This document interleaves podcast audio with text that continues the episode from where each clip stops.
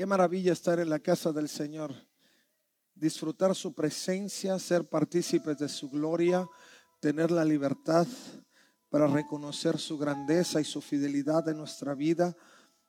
Es algo que no tiene precio y que hoy podemos disfrutar.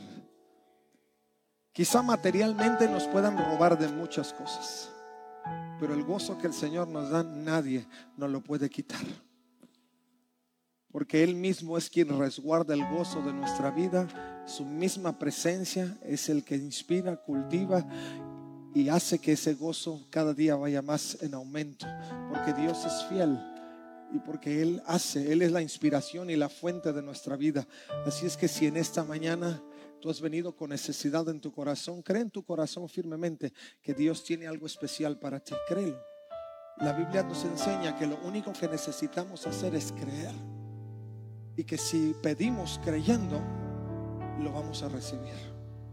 No hay fórmulas mágicas más que creer. Y Dios, Dios se revela a nuestros corazones. Y si tú estás esperando una revelación de Dios para tu vida este día, cree que el Señor lo va a hacer también. Si hay una necesidad particular, creo en mi corazón que Dios te trajo no por casualidad, pero permitió que tú llegaras hasta este lugar para que esa necesidad que corre en tu corazón pueda encontrar la respuesta oportuna y este día sea un día de salvación y sea un día de liberación para tu vida. En el nombre de Jesucristo.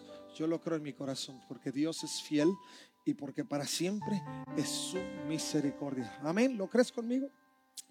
Le puedes dar un aplauso más a aquel que lo merece. A Él sea toda la gloria para siempre. Aleluya.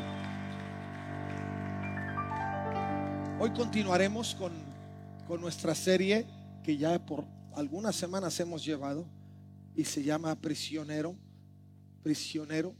Y hoy particularmente estaremos hablando sobre el tema brillo, brillo intenso, brillo intenso. A veces pensamos que en las prisiones de nuestra vida no hay siempre la oportunidad de poder brillar porque sentimos que los momentos son tan oscuros que, que pensamos que no hay luz que pueda iluminar nuestros días, nuestras circunstancias, nuestras situaciones. Y, no, no vemos la manera en que algo pudiera ser diferente. Imagínese en el escenario a un Pablo de largos años ya, y esto lo sabemos porque en las últimas semanas lo hemos estado considerando. Sabemos que la situación de Pablo cuando él hablaba a la iglesia de Filipos era una, una situación de encarcelamiento. Pero además de encarcelamiento era una situación de, una vida menguada por los años y de situaciones intensas que él tenía que vivir. Sin duda algunos hubieran pensado que esa circunstancia muy particular de Pablo era una circunstancia tan oscura que no había forma de poder brillar en medio de ello. Pero bajo la perspectiva de Pablo particularmente, viviendo la experiencia y entendiendo el, el contexto de todo lo que él vivía o hacía a favor del reino de Jesucristo, era la oportunidad óptima para poder brillar. A veces mientras más oscuro está, es donde aún la, luz más tenue puede notarse. ¿En qué momento puedes notar que hay una luz prendida cuando todo está más oscuro? Y esa era la perspectiva de Pablo. Esa era la intención de Pablo cuando él escribía esta carta. Y hoy continuaremos en este estudio de Filipenses. Vamos hacia el capítulo 2, el verso 12. Hablando en Filipenses, verso 12 hacia el verso 18. Donde Pablo marca algunos aspectos, por lo menos cinco puntos claros, importantes, que para él eran un detonador importante de poder mantenernos vigentes, brillando iluminando aún en medio de cualquier circunstancia adversa. Y miren lo que dice Filipenses capítulo 2, verso 12. Dice, queridos amigos, siempre siguieron mis instrucciones cuando estaba con ustedes. Y ahora que estoy lejos, es aún más importante que lo hagan. Esfuércense por demostrar los resultados de su salvación obedeciendo a Dios con profunda reverencia y temor. Si ustedes de los que subrayan, le voy a dar tres tips ahí de subrayar. Primero, siguieron mis instrucciones. La clave en el avance de la iglesia desde la perspectiva de Pablo era el seguimiento a las instrucciones. Y luego Pablo dice, esfuércense por demostrar los resultados de su salvación. Pablo no hablaba de un intento de alcanzar salvación, sino que la salvación operando en su vida iba a producir resultados. Y el tercer punto es obedeciendo con profunda reverencia. Eso ya lo tiene marcado. Verso 13. Pues Dios trabaja en ustedes, les da el deseo y el poder, subrayelo, para que, lo, que hagan lo que Él le agrada. Y un solo pasaje, igual como lo hizo la vez anterior, lo dedica para decir, hagan todo sin quejarse y sin discutir. Hay instrucciones que no se tienen que entender, solo se tienen que hacer. Eh, algunos hemos, no sé si en el camino hemos aprendido un poquito a que tenemos que negociar con Dios para que nos revele todo. Y, y ya que nos revele todo, entonces yo decido si sigo o no sigo. Pero no se olviden que Él es Dios. Y que cualquier cosa que atravesemos por causa de Dios, siempre va a traer un beneficio mayor para nosotros. Por eso el apóstol Pablo marca enfáticamente a, la iglesia de Filipo. Dice, hagan todo sin quejarse y sin discutir. Para que nadie pueda criticarlos. Lleven una vida limpia e inocente como corresponde a hijos de Dios y brillen como luz radiantes. Eso también subrayalo. Brillen como luz radiantes en un mundo lleno de gente perversa y corrupta. Aférrense a la palabra de vida. Si algo nos vamos a agachar y no nos vamos a soltar, dice Pablo, háganlo a la palabra de vida. Entonces el día que Cristo vuelva, me sentiré orgulloso de haber corrido la carrera de, no haber corrido la carrera en vano y de que mi trabajo no fue inútil. Verso 17, sin embargo, me alegraré aun si tengo que perder la vida, derramándola como ofrenda líquida a Dios. Así como el fiel servicio de ustedes también es una ofrenda Dios. Y quiero que todos ustedes participen de esta alegría. Claro que sí, deberían alegrarse y yo me gozaré con ustedes. Cierra Pablo esa parte importante. Dice, claro que sí. Deberían de alegrarse y yo me gozaré con ustedes. Ninguna situación. Pablo en su, en su contexto ameritaba que Pablo perdiera el gozo y la esperanza, sino todo lo contrario. Pablo decía, aun si murmuran, si discuten, si hablan, si dicen, dice, que tu luz brille más intenso. No seamos amedrentados por lo que gira alrededor. No seamos amedrentados por las cosas que en esencia no prosperan. Pudieran ser situaciones momentáneas que, van y vienen. Pero lo que permanece en nosotros es el brillo que viene a través de un sentido de obediencia y dedicación profunda a lo que hemos aprendido de Dios. ¿Y qué hemos aprendido de Dios? Pablo marca, insisto, cinco cosas en particular. El primero, Pablo habla de un progreso espiritual. Y esta es una de las cosas que como iglesia no podemos perder de vista dentro de nuestros objetivos. Tenemos que progresar. Creo que en nosotros existe la esencia de no quedarnos en el mismo lugar siempre cuando sentimos que hemos estado navegando en el mismo sentido y, no vemos mucho avance, como que decimos, nos frustramos y decimos, ¿hasta cuándo esto va a ser diferente? Dentro del mundo espiritual, las cosas son diferentes. Inmediatamente, continuamente, diariamente, porque las misericordias de Dios en ese sentido se manifiestan.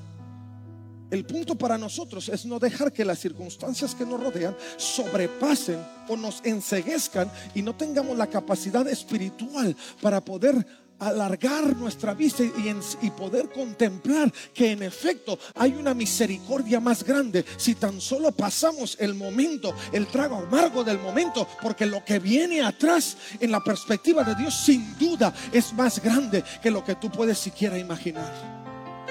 Y Pablo dice, hay que avanzar. Pablo exhorta a los filipenses a perseguir su propio progreso espiritual. No solo dice, ay si pueden, ay si quieren, ay si sienten. Perseguir no es lo mismo que buscar o sentir. Perseguir es hasta alcanzar. Si usted es como yo de los que persiguen y no se dan por vencido, pues me canso, agarro fuerza y le sigo. Y Pablo dice, el progreso espiritual de tu vida, partiendo desde el primer verso, tiene que ver con el seguir las instrucciones.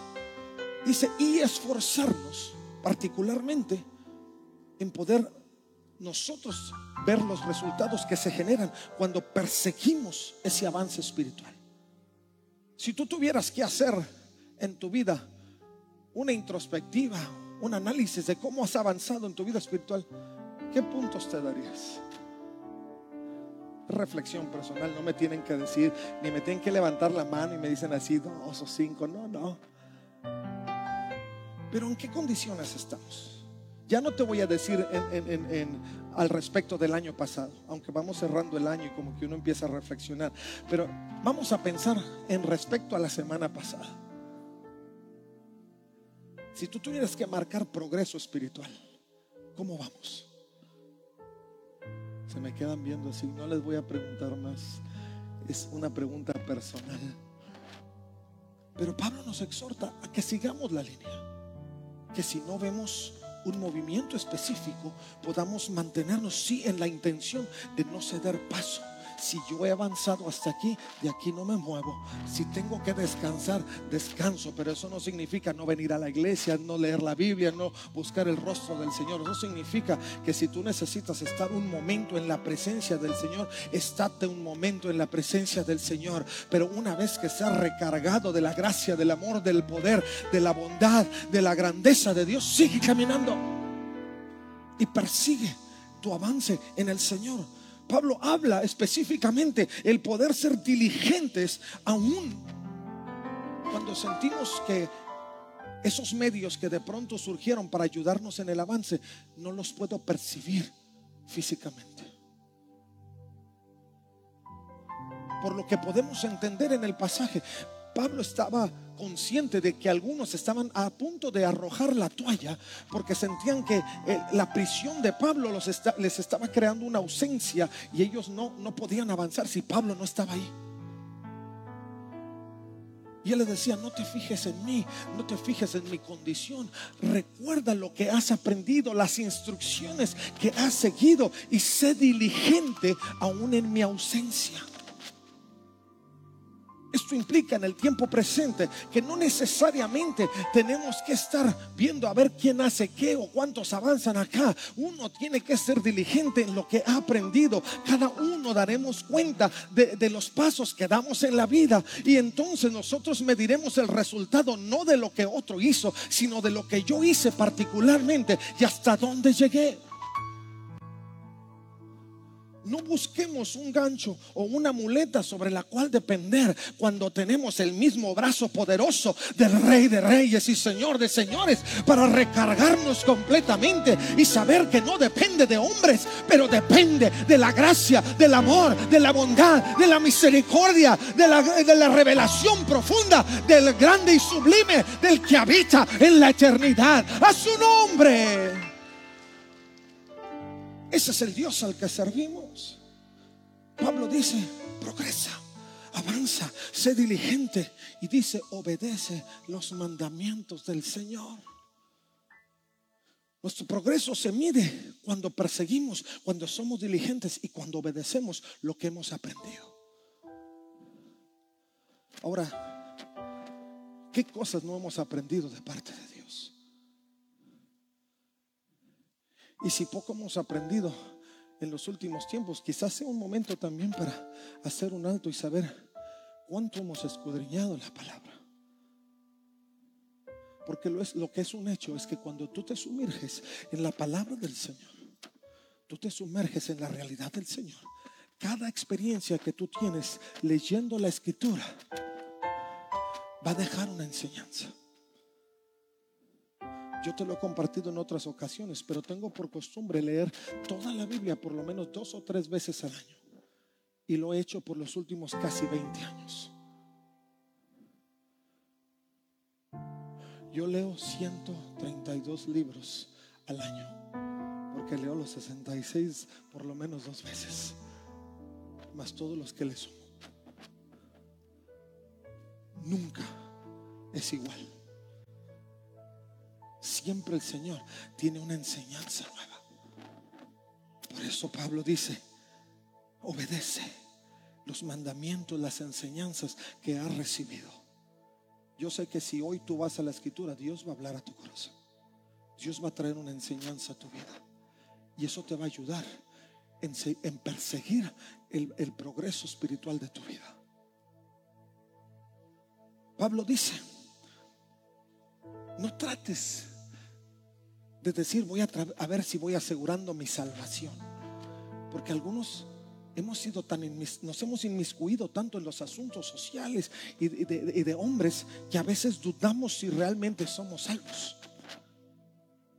Y estamos buscando al Señor y, y, cada vez que nos metemos con Dios, sálvame, sálvame, sálvame. Y al Señor te salvó como chorrocientas mil veces. Bueno, una vez lo hizo y ya no necesitaba hacerlo más. Pero el hecho de no caminar en ese progreso espiritual nos va, a, crear una duda, un vacío que no nos permite entender que en efecto la salvación que hemos recibido de parte del Señor Jesucristo es una realidad inevitable. Que si tan solo lo buscamos estaremos seguros de que eso es un hecho y solo esperaremos el momento glorioso de su llegada para que la obra sea completa. Porque hoy es salvación por fe, pero cuando Cristo venga será la merita realidad. Amén. ¿Y quién espera ese momento? Usted lo espera como yo. Si Él viniera hoy, gloria a Dios. Todos los plancitos que por ahí tengo no es nada. Prefiero su gracia, prefiero su presencia por la eternidad. Se trata de que la salvación obtenida sea operacional. Soy salvo entonces tiene que haber resultado de mi salvación. Mi vida tiene que estar operando en el círculo de la gracia. Es donde la salvación se confirma en nuestros corazones todos los días. Si tú operas fuera del circo de la gracia, estarás yendo y viniendo, yendo y viniendo. Será, no será. Pero mientras estés en el círculo de la gracia, estarás convencido de que eres salvo por la gracia del Señor y que tu deber delante de Él no es otro, sino seguir cultivando los efectos de una salvación, que es el gozo, que es la alegría, que es el servicio, es la honra, aquel que lo ha creado todo para beneficio eso marca el progreso. Lo marcamos persiguiendo, lo marcamos siendo diligentes, lo marcamos obedeciendo, lo marcamos haciendo de nuestra salvación una, una salvación operacional.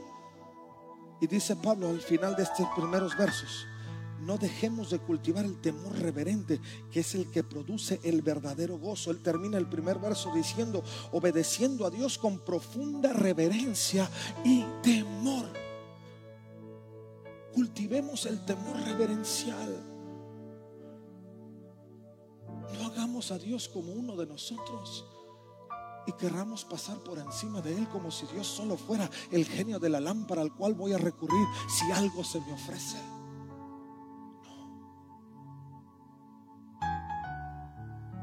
Cultivar el temor reverencial es cultivar la amistad, es cultivar la conexión, es cultivar el amor cultivar el respeto, el reconocimiento de su grandeza, es adorarlo de día y de noche por lo que Él significa. ¿Quién no va a adorar a aquel que ha creado los cielos y la tierra? ¿Quién no va a adorar a aquel que ha puesto su firma en todos los confines del universo? Y que ni el mismo universo es suficiente para escribir todo lo que aún Jesús en su vida terrenal hizo. Piensas así, ¿quién no va a adorarlo? Caeríamos postrados en el piso porque cultivamos sensibilidad de todo lo que implica Dios. Pero cuando se nos pasa desapercibido, es que no hemos avanzado. Es que seguimos viendo a Dios a la distancia. Es que seguimos viendo a Dios como un sujeto que solo atiende necesidades personales. Pablo dice, cultívalo. Y cuando tú lo cultives, podrás vivir en cualquier prisión, pero tu luz va a seguir brillando. Pablo quizá lo meditó y habrá pensado, aunque quizá no lo dice tan, tan así, tan a detalle. Pero cuántas veces no pasó estando en la cárcel húmeda y oscura. Pero él entendía que eso solo era pasajero. Que eso no iba a dejar que que eso no le iba a impedir seguir brillando. Y por eso escribió la, carta a los filipenses. Y al siglo XXI sigue brillando. Porque esta, esta carta trae luz a nuestros corazones, a nuestras vidas. Segundo, no solo tengamos presente nuestro progreso espiritual, tengamos en cuenta cuál es nuestra fuente de energía. Pablo decía, segundo verso, si tú lo ves ahí en el verso 3, Dios, pues Dios trabaja en ustedes y les da el deseo y el poder para que lo hagan lo que a Él le agrada.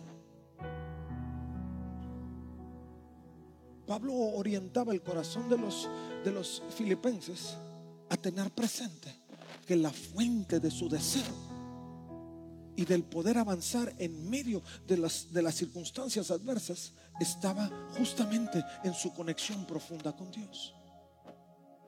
Justamente en esa condición de vida.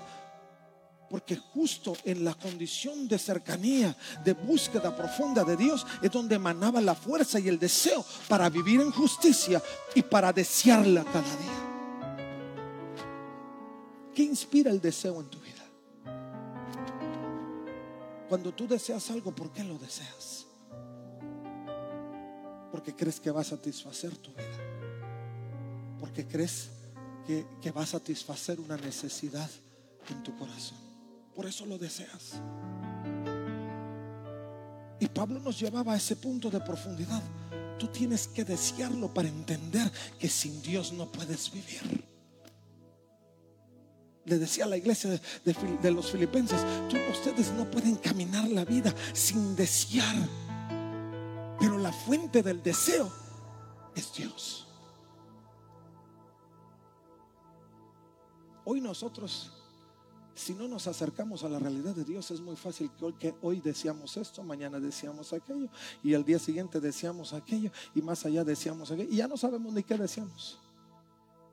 Queremos todo y queremos nada ya no sabemos qué queremos.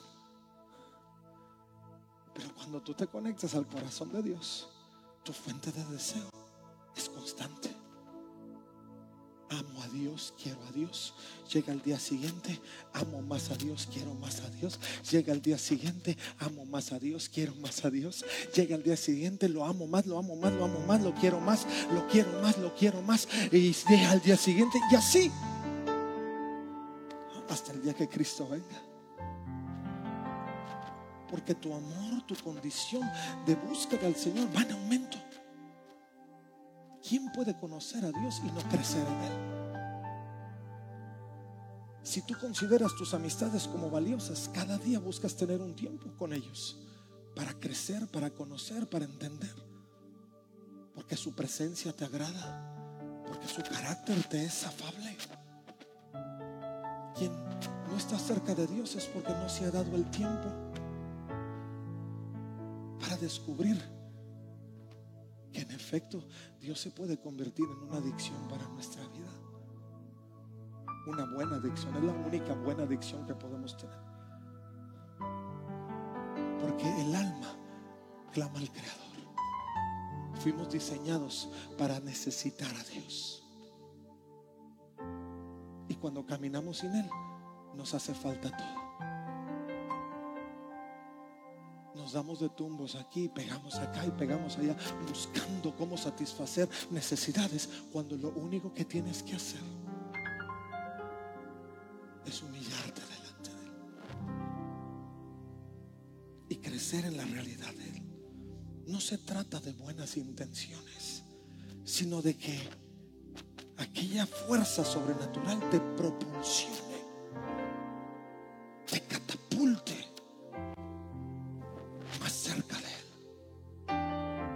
nuestras acciones propulsionen nuestras acciones a pesar del desánimo, de la tristeza, de la depresión, de las distracciones, aún de la indiferencia. Que en medio de lo que pudiera influir nuestras decisiones, me baste solo humillarme delante del Señor. Y en esa realidad hay una atracción natural.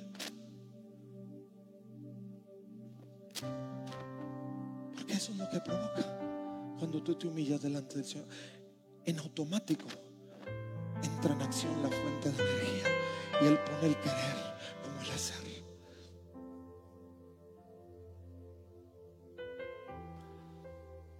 Si hace mucho que dejaste de desear a Dios y solo lo buscas por, porque se ha convertido en una religión para ti, hoy te está llamando a que empieces a tener una, un estilo de vida diferente. Y que empieces a conectar para que esa propulsión pueda llevarte a esa condición. Pablo sigue avanzando y dice, lo que tú vayas a hacer tiene que ser en una dependencia total. Tiene que ser en una convicción total. No vamos a cuestionar a Dios por nada. Sabemos que Dios lo hace perfecto. Por eso Él dedica todo el verso 14 para decir que, que todo lo que hagamos, lo hagamos sin quejarnos y sin discutir que no veamos todos los aspectos negativos que somos capaces de ver cuando a algo le queremos encontrar una forma no provechosa. Pero si tú vas a hacer algo, hazlo y no mires, solo hazlo. Un comentarista decía, quejarse describe los argumentos de descontento que puede haber en tu vida o aún en la congregación. Y discutir describe los malos razonamientos y disputas. No hay necesidad. Mundo puede estar de cabeza, pero Dios siempre está de pie, sentado en su trono. Y nuestra dependencia es en Él. Cuando Pablo hablaba de esto particularmente, hablaba de lo que tenía como contexto en su historia, en su acervo histórico. Y hablaba particularmente de lo que mencionaba Deuteronomio capítulo 32, verso 5. Pero ellos se comportaron de manera corrupta con él cuando actuaban con tanta perversión. Y en ese pasaje particularmente resalta la pregunta, ¿son realmente sus hijos? Son una generación engañosa y torcida. Pablo miraba hacia la condición del pueblo de Israel y le decía a la iglesia de Filipo, por favor no repitan la historia. Miren hacia adelante, estamos en el tiempo de la gracia. Hoy lo único que tienen que hacer es buscar a Dios, seguir las instrucciones, abrir el corazón, conectarse con Él.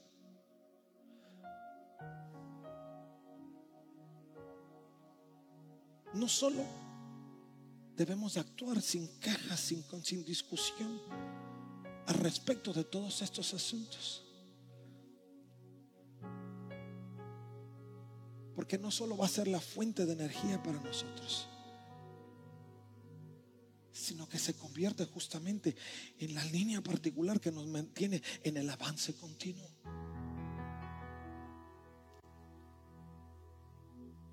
Y luego Pablo llega a ese pasaje donde, en el verso 16, donde dice, aférrate a la palabra de vida.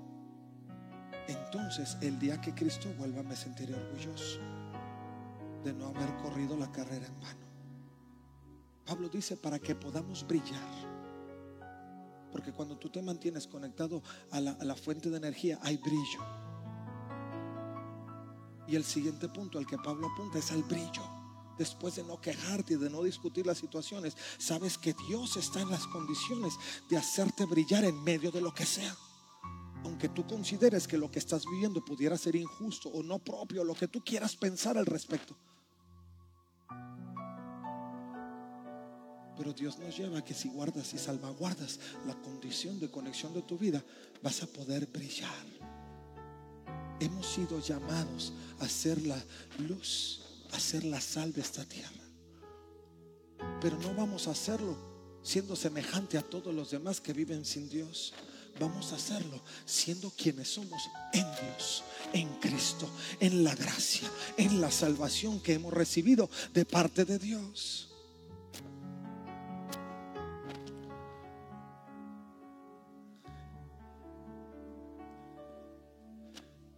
¿Y cómo es que eso funciona? Cuando tú vives en la gracia del Señor, el Espíritu de Dios y la gracia de Jesucristo siempre van a estar sobre ti. Cuando tú caminas en las instrucciones muy particulares del Señor, Él siempre va a hacer que tu luz brille continuamente. No importa en qué lugar oscuro tú ingreses, tú vas a llevar la luz.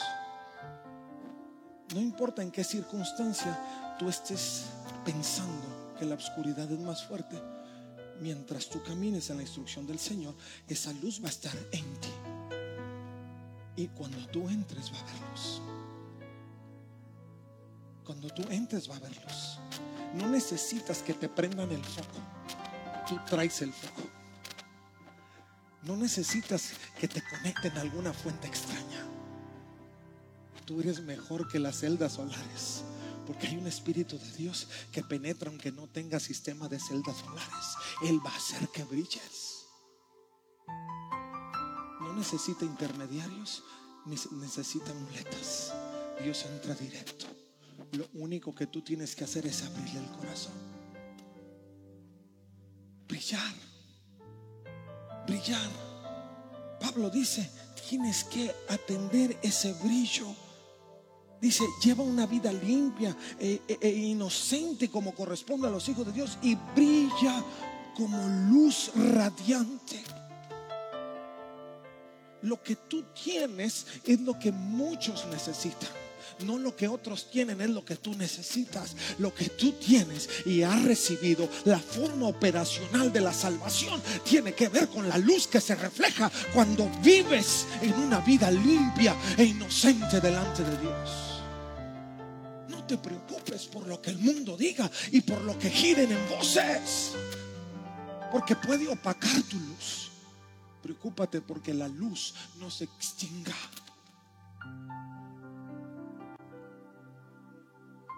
Eso es nuestro deseo. Eso es lo que necesitamos. La luz disipa toda oscuridad. Basta que tú entres con la luz del Espíritu. Oye, eso no se ve muy bien, pues sigue caminando. Porque la luz que tú traes es lo que se necesita. Oye, que me tocó un lugar de trabajo, pero pesado, pues sigue caminando. Porque cuando tu luz, esa luz que Dios ha puesto sobre ti penetra, el lugar se va a hacer liviano. Y se van a empezar a revelar cosas. Oye, que no sé por qué la vida me trata así, ha sido tan oscuro, sigue caminando. Porque mientras tú tengas la luz de Cristo en ti, se va a disipar la duda, la oscuridad, la tristeza y vas a seguir brillando. La obediencia derriba todo argumento de acusatorio. La humillación derriba toda altivez. El arrepentimiento derriba toda palabra de crítica. Los que pretenden tu mal, si vives en la luz, no van a hablar de ti. Porque no es chisme. No vende.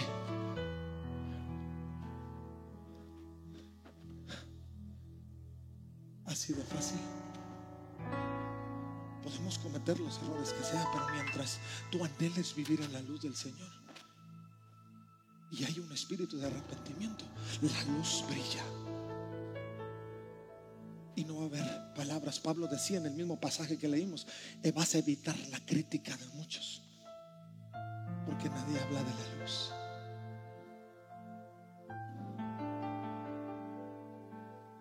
Dice Proverbios 18, 12, la arrogancia va delante de la destrucción. La humildad precede el honor. Mateo 5, 14 dice, ustedes son la luz del mundo.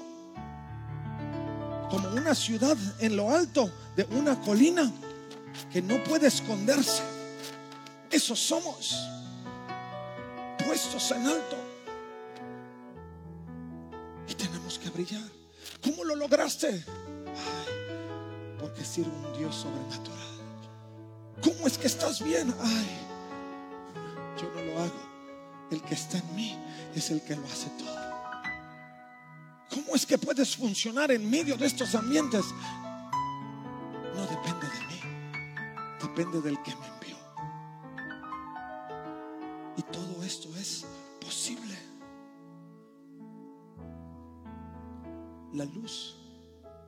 hace visibles.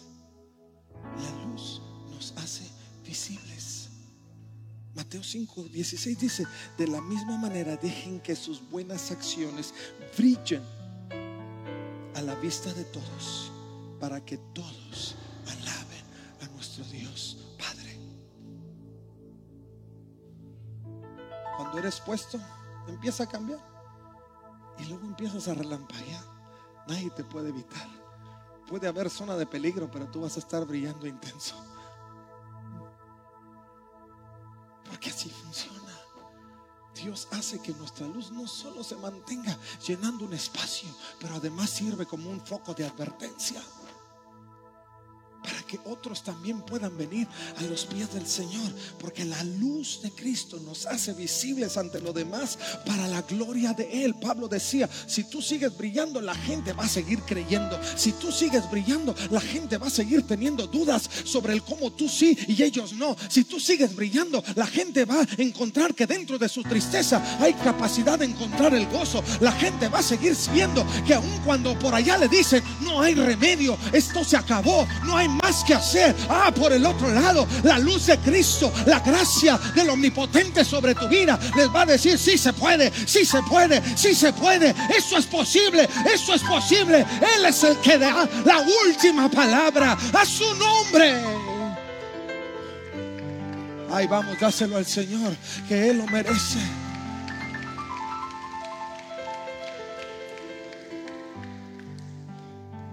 Para que esto sea una realidad y termino.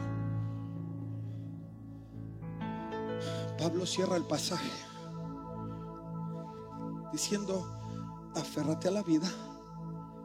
Verso 17, sin embargo me alegré aún si tengo que perder la vida, derramándola como ofrenda líquida. Así como el fiel servicio de ustedes también es una ofrenda a Dios. Y quiero que todos ustedes participen de la alegría. Claro que sí, deberían alegrarse y yo me gozaré con ustedes. ¿A qué nos vamos a aferrar? Nos vamos a aferrar a la vida en Cristo. ¿A qué nos vamos a aferrar? Nos vamos a aferrar a las enseñanzas. Si vas a pelear por algo, pelea por lo que te gana la eternidad. Pelea por lo que te va a mantener brillando en medio de la oscuridad. Si vas a aferrarte a algo, aférrate a las buenas acciones. Aunque por un lado la carne te diga, hay que dar diente por diente y ojo por ojo. Por otro lado, puedes reconocer que si aquel golpea tu mejilla, puedas poner la otra para que la luz brille con mayor intensidad. Aférrate a una búsqueda intensa. Siempre andamos buscando aquí aferrarnos. Aférrate a lo más seguro de tu vida. Se llama Dios, que ha sido desde siempre y será hasta siempre. Aférrate a Dios, que en la historia te ha mostrado que te ama y que te ama sin medida y sin condiciones. Aférrate a las enseñanzas que te salvaguardan tu integridad física, moral y espiritual. Porque Dios no solo cuida tu físico, Dios cuida, cuida tu espíritu y cuida tus emociones. Aférrate a las cosas que van a salvaguardar tu vida plena. Aférrate, aférrate a la justicia de Dios, aférrate a una entrega total de honra y de servicio. En el verso 17, Pablo habla sobre una entrega como ofrenda líquida. Y la ofrenda líquida solía ser el derramamiento de vino sobre los sacrificios en el tiempo de Israel. Y Pablo decía, mi propia vida, mi propia vida es como ese derramamiento, como esa entrega total. Propia vida, mi propia vida es como esa entrega total. Y si hay algo lo que yo te quiero motivar en este tiempo, es a que entregues tu vida totalmente. Es a que entregues tu vida totalmente. Es a que derrames tu vida delante del altar de Dios. Que como Pablo podamos presentarnos como ofrenda líquida y podamos derramarnos completamente delante de Él. Pablo decía, si tú quieres brillar en medio de las tormentas y quieres que tu luz se mantenga vigente, dice, así como yo lo he hecho a favor de ustedes y mi vida se ha derramado como el vino sobre el altar, así su vida se derrame delante del altar del Señor como ese vino para purificar el holocausto. Mi hermano,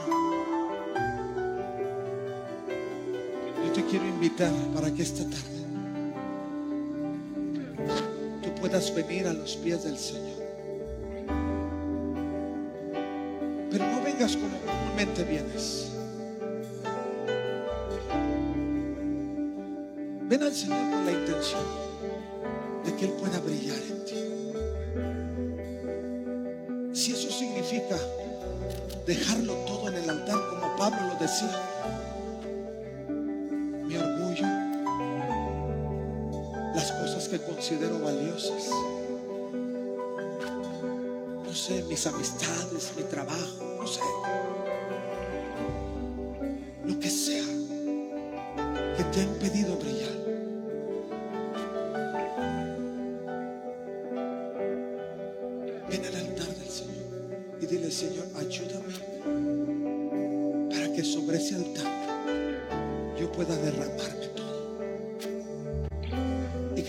salgas de aquí en esta tarde, puedas salir con ese ánimo de poder brillar y de seguir brillando en medio de cualquier circunstancia de la vida. ¿Quieres